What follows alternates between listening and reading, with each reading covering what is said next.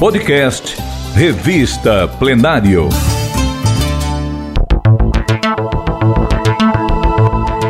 Ouça agora a reportagem Colégio Militar de Fortaleza, uma tradição secular na educação cearense. Texto de Jaqueline Sampaio, publicado pela revista Plenário na edição de maio e junho de 2019, com a narração de Narla Lopes.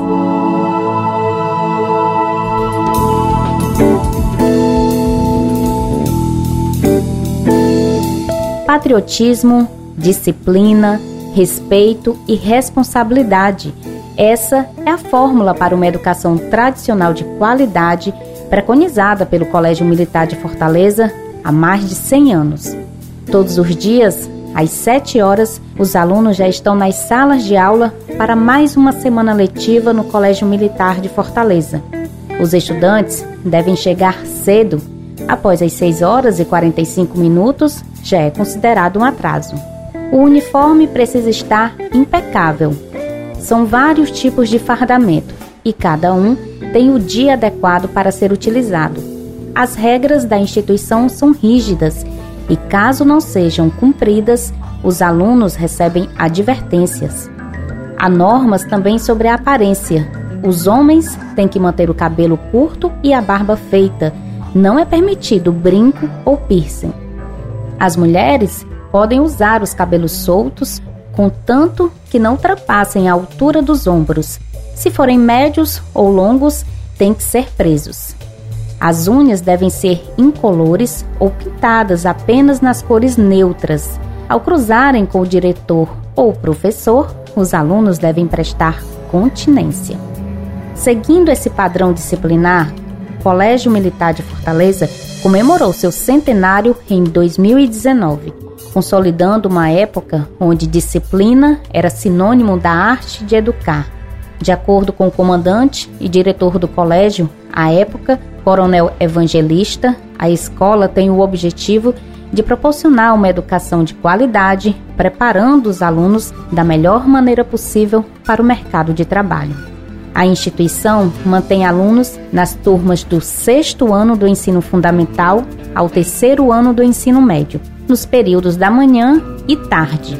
E de acordo com o coronel evangelista, a maior parte dos estudantes são filhos de militares. Para o público em geral, o ingresso é por meio de concurso público.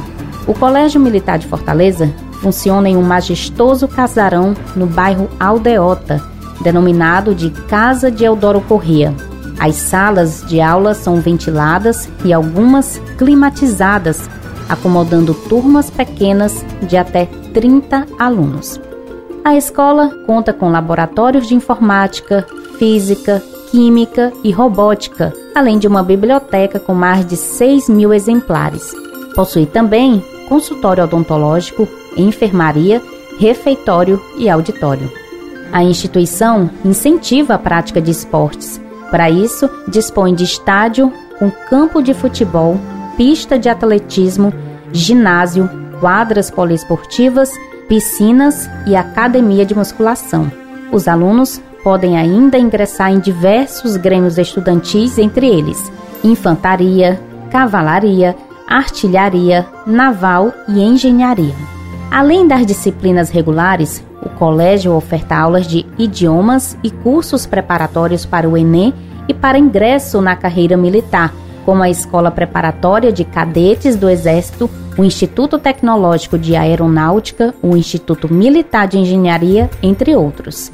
A cada ano, um estudante é selecionado para representar o Colégio Militar de Fortaleza em uma conferência anual das Nações Unidas, dirigida pela Universidade de Harvard, nos Estados Unidos, para debater sobre relações diplomáticas. O evento reúne estudantes do ensino médio de vários países. O prédio onde funciona o Colégio Militar foi construído em meados de 1877, entre as ruas Sol, atual Costa Barros, Leopoldina, Soledade, hoje Nogueira Cioli, e Colégio das Órfãs, Avenida Santos Dumont. A construção seria destinada a um asilo de mendicidade para abrigar a população carente que estava enfrentando dificuldades com a seca que se alastrou pelo Ceará por quase 40 anos. No entanto, não há registros que comprovem que o asilo tenha chegado a funcionar.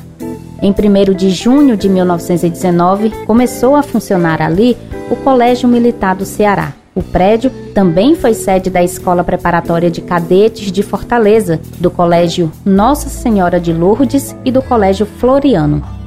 A instituição sofreu várias mudanças ao longo dos anos. Inicialmente, as vagas eram direcionadas apenas para os alunos do sexo masculino. No entanto, em 1989, começaram a permitir a admissão das meninas.